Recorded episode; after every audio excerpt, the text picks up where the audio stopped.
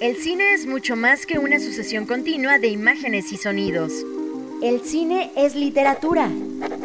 El cine es cultura. El cine es un reflejo de nosotros mismos. Vívelo a través de la radio en Resonancia Fílmica. Resonancia Fílmica.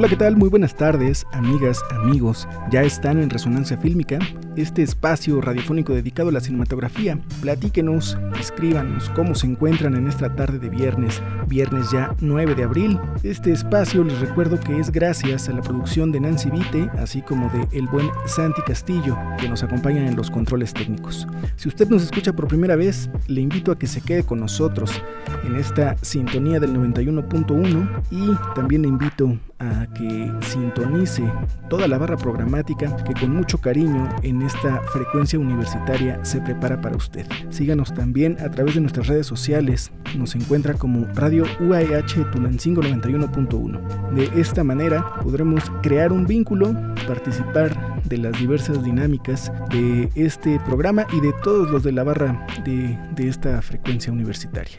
Y bueno, pues si usted no tiene la fortuna de encontrarse en nuestro querido Tulancingo, no se preocupe, búsquenos a través de nuestra sintonía en línea. Nos encuentra en www.uah.edu.mx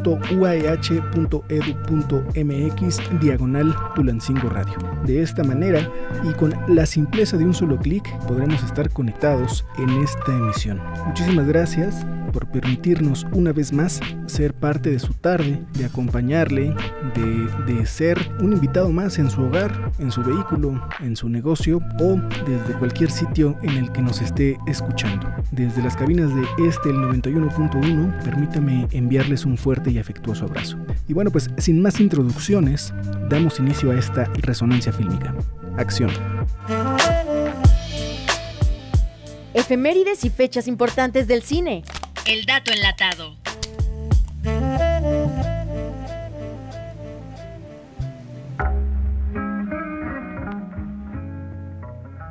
Un día como hoy, pero del año de 1933, nace el actor francés Jean-Paul Belmondo, quien deja huella en el cine mundial por su talento y calidad histriónica. Destaca en filmes como Un Domingo Maravilloso, Al final de la escapada, Dos Mujeres, Doctor Casanova, Las Cien y una noches Amazona, El Profesional y Arde París, entre muchas otras.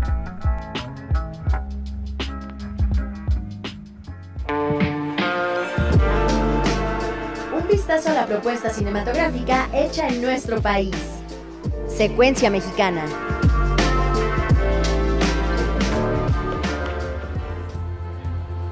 De una taza de café, la que sea, hay sufrimiento, hay lágrimas, hay explotación, hay pobreza. Eso hay atrás de una taza que no se ve. Y en la secuencia mexicana, esta ocasión, quiero platicarles acerca de A Six Dollars Cup of Coffee, un documental dirigido por Alejandro Díaz San Vicente y Andrés Ibáñez Díaz Infante.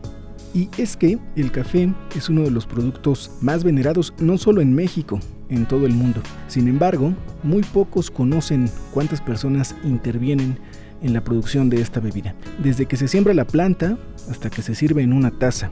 A partir de esto y de su pasión por este producto, los cineastas Andrés Ibáñez y Alejandro Díaz San Vicente decidieron trabajar en el documental A Six Dollars Cup of Coffee. Este largometraje, de poco más de una hora de duración, se centra en explicar el proceso de la elaboración del café desde la visión de cada una de las partes que intervienen, productores, tostadores y baristas, así como de quienes se encargan del estudio y promoción de este producto. Estos son los vendedores, los investigadores y diferentes asociaciones. A partir de los testimonios de los involucrados es que el documental va cobrando vida para ofrecer una visión crítica sobre el panorama del consumo de café en todo el mundo.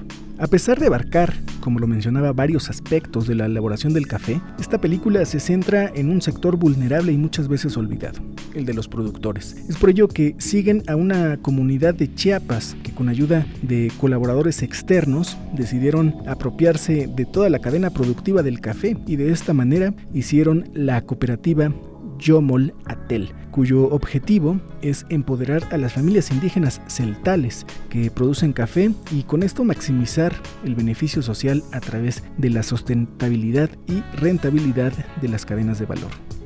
Es así que a partir de esta cooperativa, el documental explica cada una de las partes que intervienen en el proceso del café y nos da una visión pues bastante crítica sobre el consumo de esta bebida en el mundo. Por un lado, los productores de esta cooperativa que se asociaron con investigadores y comerciantes japoneses para exportar su café, tienen la idea de seguir creciendo y aprendiendo sobre todo el proceso para que de esta manera puedan continuar con su empresa, en la cual ellos se encargan de todo desde plantar el café hasta servirlo en la taza.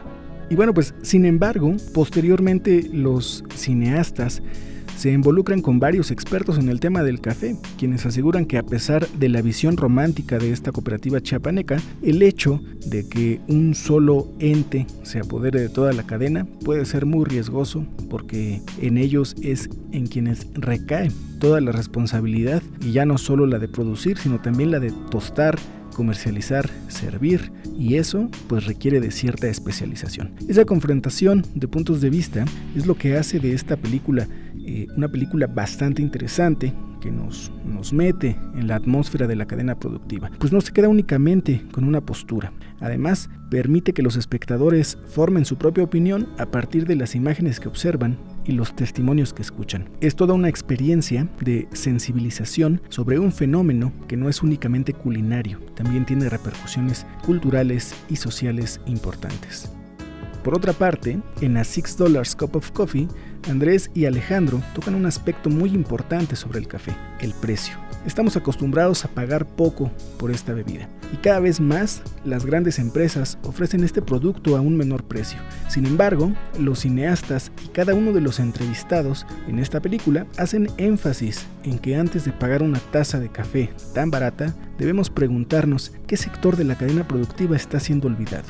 La respuesta, generalmente, es la de los productores, pues es el grupo más vulnerable. Pero si se trata de café de un dólar, entonces puede que también el tostador, el barista, no estén recibiendo nada por esa taza.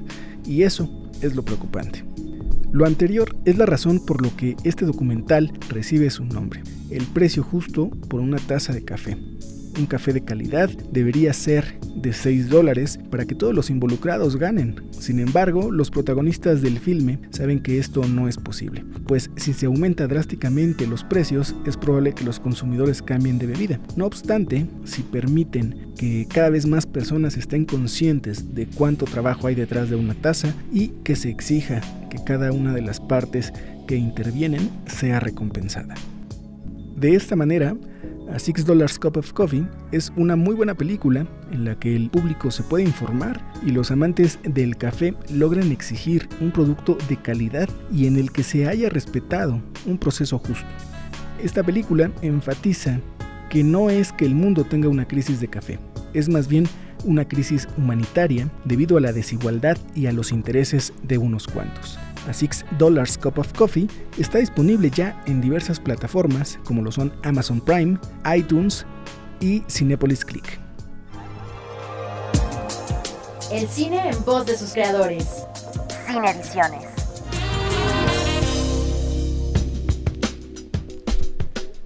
El día de hoy platicamos con Alejandro Díaz San Vicente, uno de los directores de A Six Dollar Cup of Coffee. Resonancia fílmica. El día de hoy tengo la fortuna de platicar con un muy querido amigo. Él es Alex Díaz San Vicente, uno de los dos directores del documental A Six Dollar Cup of Coffee. Querido Alex, ¿cómo estás? Muy bien, Ben, ¿cómo estás tú? Bien, bien, también aquí muy contento de poder tenerte en este espacio y nada, tenía, teníamos muchas ganas de platicar contigo. No, pues un gusto, saludos a tus radioescuchas y por supuesto a ti, yo contentísimo y halagado y pues para, para lo que quieras. Súper, muchísimas gracias. Oye, comenzando, entrando ya en, en materia, fíjate que algo que siempre, siempre, siempre me ha llamado la atención es el título de tu película, A Six Dollar Cup of Coffee. ¿Por qué esta decisión de titularlo en inglés? Porque es el título original, entiendo. Ah, ajá, sí, fíjate que, que esa siempre fue una decisión bien cuestionada desde el IMCINE y la gente de, del EFICINE y los fondos y tal hasta pues otras personas que colaboraron con nosotros en la película, pero todo nació, o sea, la verdad también debo confesar que ponerle un título a una película, por lo menos para mí y aparentemente para mi, mi socio Andrés, siempre es una cosa bien, bien compleja, ¿no? No fue el primer título de la película, la película, de hecho, cuando nos conocimos tú y yo, la película se llamaba Capeltic, que en celtal significa nuestro café, Luego la película mutó a otro nombre que se llamaba Café, Alma y Resistencia.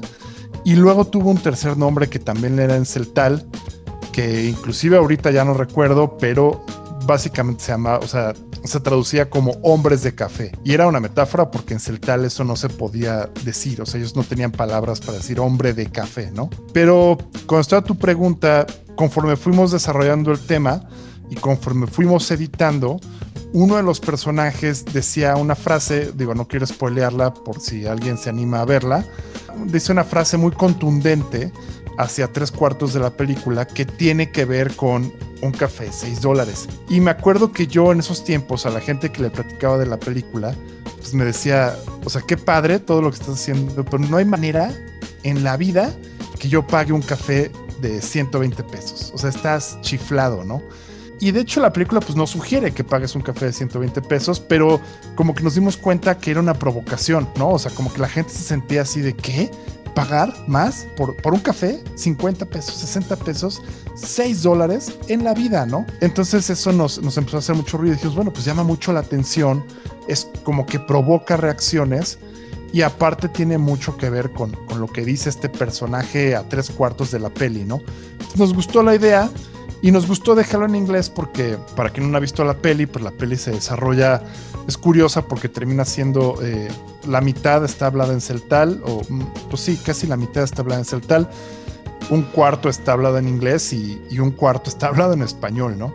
Entonces, como que la película tiene eso, viaja mucho, poquito más de un cuarto está hablada en inglés. Entonces, pues se nos hizo que, que podía funcionar muy bien allá afuera, ¿no? Básicamente esa es la historia súper, súper interesante. Imaginaba que, respondía a algo de esa manera. Sin embargo, tenía como mucho esa duda enclavada y quería despejarla. Para quien no ha visto la película, evidentemente no se las damos a spoilear. Está en Amazon Prime, ahí pueden acudir a verla. Pero básicamente, haciendo una sinopsis breve, es una película que nos invita a reflexionar acerca de los procesos del café, ¿no? Desde, no sé, desde que se siembra hasta que se sirve en taza, ¿no? Y un poco nos invita a reflexionar acerca de, del valor en taza que tiene el café. ¿Cómo es que tú comienzas a acercarte a este proyecto? ¿Por qué te comienza a interesar esto? ¿Por qué alguien de la Ciudad de México voltea a ver a las comunidades celtales en Chiapas? Pues eh, un poco se va a escuchar súper romántico, ¿no? Pero tú que, que, también haces muchos documentales, a lo mejor estarás de acuerdo conmigo que a veces tú no escoges los temas, ¿no? Como que los temas te escogen a ti o te llegan a ti. Y este fue el caso con el café. Un día me habla Andrés, que es la persona con la que co-dirigí. Yo Andrés lo conocí porque yo le ayudé a escribir el guion de su primera película de ficción, que se llama Sacudete las penas. Escribí con él ese, ese guion de ficción y empezamos a hacer mucha publicidad juntos. Y nada, bueno, Andrés me cuenta que conoció a alguien que representaba esta cooperativa en un evento social y para ese momento, pues Andrés y yo ya habíamos compartido un gusto por el café brutal, ¿no? Escribir un guion de ficción, pues te lleva, entre otras cosas, muchos litros de café. o sea, bueno, por lo menos a nosotros nos llevó, ¿no? El consumo de muchos litros de café. Entonces, pues eso, siempre nos gustó y de repente llega alguien que, que tiene un vínculo con el origen del café y nos dimos cuenta que si bien éramos consumidores asiduos, pues no sabíamos nada del origen del café. Y aparte, esta persona pues nos contó un poco la historia de resistencia que había detrás de, de, este café específico, que es el que el de la cooperativa que uno puede ver en la película. O sea, cómo esta cooperativa se adueña de todos los pasos de la cadena de producción y, lo vende, ¿no? Y bueno, pues nada, o sea, nuestra ignorancia y en pues, nuestra burbujita ahí de, la Ciudad de México, Roma Condesa, cuando esta persona nos platicó que había personas celtales tomando decisiones de, macroeconomía y negocios que visitaban Japón y Seattle, pues a nosotros nos voló la cabeza, ¿no? Y, te lo digo sinceramente, o sea, hoy veo para atrás y o sea, sigo siendo muy ignorante, pero hace seis años que empezamos este proyecto era el triple. Entonces, pues eso fue lo que nos jaló, o sea, como el desconocimiento de algo que amábamos, que era el café, y darnos cuenta que no teníamos la menor idea de dónde venía, de cómo se hacía. O sea, para que me entiendas, cuando yo descubrí que el café era una fruta, me voló la mente. Dije, ¿cómo puede ser? O sea, yo pensé pues, que era un grano, que era como la nuez o, ¿sabes? O sea, jamás me imaginé que fuera una fruta. Y fue lo primero que aprendí llegando a Chiapas, ¿no? Y nada, como que siento que el documental replica un poco ese proceso de descubrimiento de un consumidor que ama el café y va aprendiendo la injusticia que hay detrás de su comercio, ¿no? Concuerdo completamente contigo y mientras nos platicabas este acercamiento que ustedes tuvieron, pues me vi a mí mismo, ¿no? Al, al, reflexionar con su película, porque justamente, digo, yo también bebo mucho café y de pronto siento que estamos viviendo en una época donde vivimos como todo muy automatizado, pero reflexionamos acerca de cómo es que funcionan las cosas, ¿no? Esta época capitalista en la que vivimos nos lo único que nos hace pensar es cuánto cuesta le pago y listo, pero nunca reflexionamos eh, todos los procesos que hay detrás. Y en ese sentido, su película se me hace súper, súper valiosa, porque efectivamente, como espectador, nos lleva a tener estas reflexiones.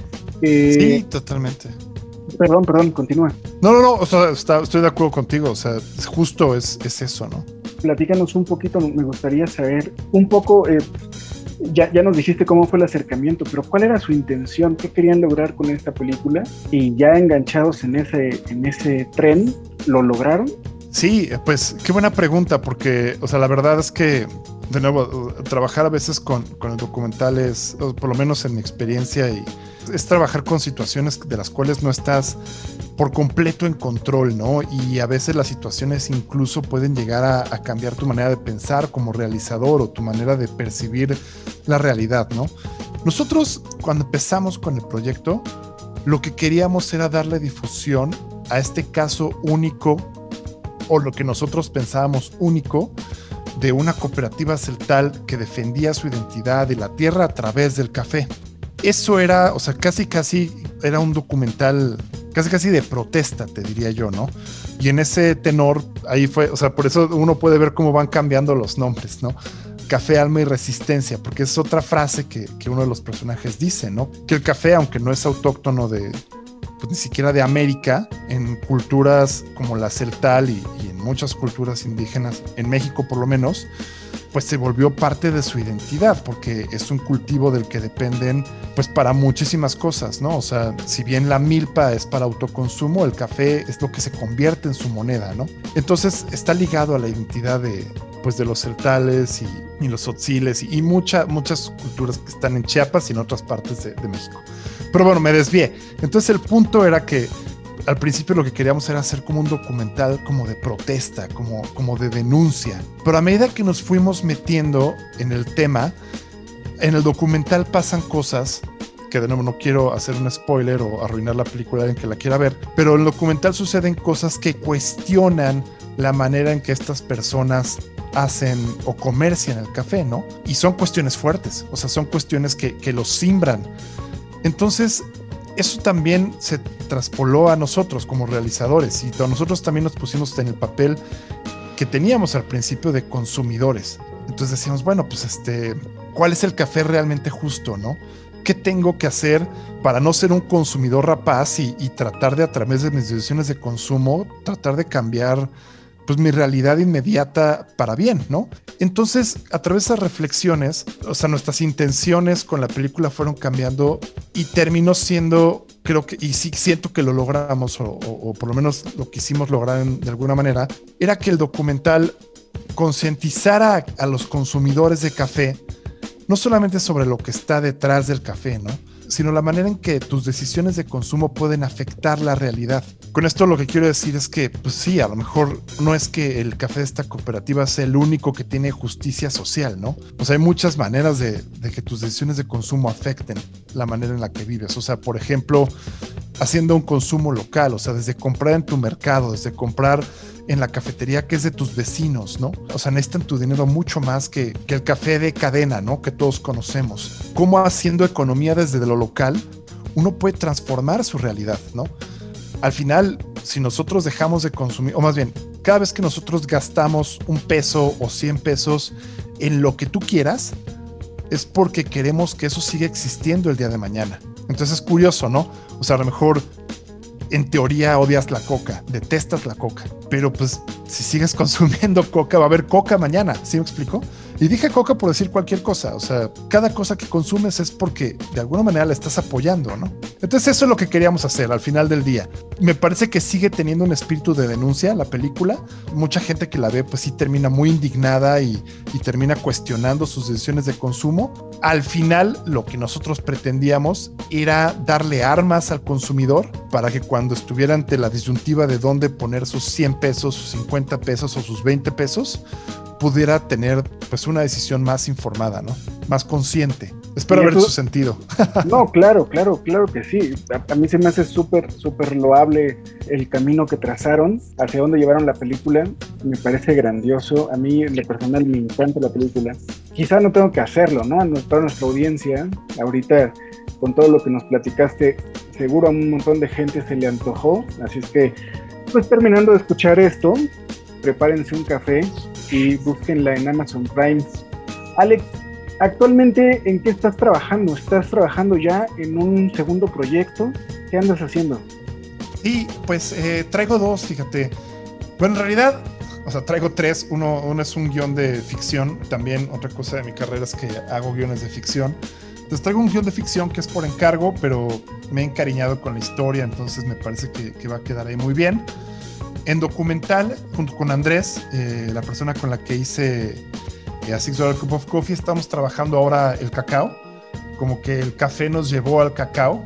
Entonces ahora queremos contar una historia de, de cacao, ¿no? Que no necesariamente se traduce en chocolate, pero sí, evidentemente vamos a hablar de, de chocolate y vamos a ir a Tabasco y a Chiapas y me parece que se va a poner muy interesante porque así como el café, pues el chocolate tiene un, vínculo inclusive ahí más profundo que, que, el café, ¿no? Porque si bien les platicaba que el café no es autóctono de, de este continente, pues el cacao sí que lo es, ¿no? O sea, y específicamente, pues se cuenta que de Mesoamérica, ¿no? Entonces, eso, o sea, estoy trabajando la línea gastronómica cultural del, del, cacao y tengo un proyecto que es muy personal, que de hecho o sea, estoy tratando de echar a andar casi casi con propios recursos, pero pues que sí traigo de hecho bajo el brazo desde hace mucho tiempo y tiene que ver con mis múltiples visitas a Chiapas. Pues me interesa mucho ser una, una película que reflexione sobre la vida de quien fue el obispo de San Cristóbal, de Samuel Ruiz. Entonces, todavía hay mucha gente que, que lo conoció, que vive, y me, me impresiona que, que, las condiciones en Chiapas, o sea, como que el documental va por ahí, ¿no? Como que a través de la vida de Samuel Ruiz, cuestionarse o preguntarse si las condiciones de, de los pueblos indígenas han cambiado o no han cambiado, qué tanto han cambiado y, y si la Iglesia Católica ha sido consecuente con el discurso que, que tiene, pues, ¿no? En contraste con, con personajes como Samuel Ruiz que, pues, que lo vivieron en carne propia, ¿no? Y que se murieron con esa bandera. Por lo menos en lo que voy de la investigación, ya veremos después cómo se contrasta con las entrevistas y con el rodaje, ¿no? Pero todos estos proyectos que te digo están en desarrollo, el de Cacao está más avanzado, el de Cacao ya filmamos un poquito y el de Samuel Ruiz me gustaría terminar de investigar y echarlo a andar también este año. Todo está muy complicado por los temas que ya conocemos de pandemia y recortes y tal, pero bueno, soy optimista y creo que por lo menos puedo empezar a hacer unas entrevistas ya este año, ¿no? Fíjate que mientras me platicabas de todos los proyectos que estás eh, desarrollando en este momento, mi cabeza se comenzó a volar porque me parece que esta pareja que has formado con, con Andrés logra retratar pues, estas otras realidades a través del documental, pero siempre cuidando aspectos estéticos que ustedes bien trabajan desde el lado de la publicidad. Sé que Andrés hace un montón de videoclips súper, súper, llamémosle comerciales, ¿no? Claro. Eh, entonces, justo tener esta mirada tan pulcra estéticamente traspolada al documental, a mí me hace pues pensar en estas historias que, que, están trabajando, ¿no? Pero pues en mi cabeza ya estoy como pensando en, ese estetismo, en esas imágenes bellas que seguro van a lograr. Y nada, pues me encantaría que más adelante, cuando ya haya un poquito más de estos proyectos, volvernos a sentar, volver a platicar acerca de lo que están haciendo. Nuevamente invito a nuestra audiencia que vayan a Amazon Prime, que vean a Six Dollars Cup of Coffee para que me entiendan de qué estoy hablando cuando hablo de este acercamiento al documental bastante estético. No, pues encantado y muchísimas gracias por, por las porras, Ben. Un placer, saludos a toda la audiencia. Está, eh, me permite ser comercial, está en Amazon Prime. También la pueden encontrar en Cinepolis Click si prefieren o en el iTunes mexicano si quieren también. Esas tres maneras está de que puedan ver la peli. Pero bueno, pues encantado y ahí estoy pendiente, cualquier cosa.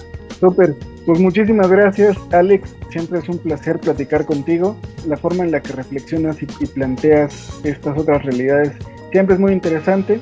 Muchísimas gracias por darte este tiempo de charlar con nuestra audiencia. Espero que estés muy bien, que tengas mucha salud y que se concreten, ¿no? Que puedan seguir avanzando tus proyectos. No, muchísimas gracias a ti, Ben. Eh, un saludo a toda la audiencia y para lo que necesiten, encantado. Muchas gracias. Muchísimas gracias. Hasta luego. Hasta pronto. Chao. Resonancia fílmica. Muchísimas, muchísimas gracias a todos los que se mantienen de esta frecuencia universitaria. Envío saludos a todos los que nos siguen escuchando. Muchísimas gracias por dedicar su tiempo y dejarnos ser parte de su tarde de viernes. Lamentablemente el tiempo se nos ha agotado. Quiero agradecer a quienes nos acompañan cada una de nuestras emisiones, compartiendo con nosotros de este espacio radiofónico dedicado a la cinematografía. Nancy Vite en la producción, Santi Castillo en los controles de grabación. Al micrófono les habla Benjamín Romero y recuerden que la próxima semana usted y yo tenemos una cita en una emisión más de Resonancia Fílmica. Mientras esto sucede, ustedes ya lo saben, vean mucho cine.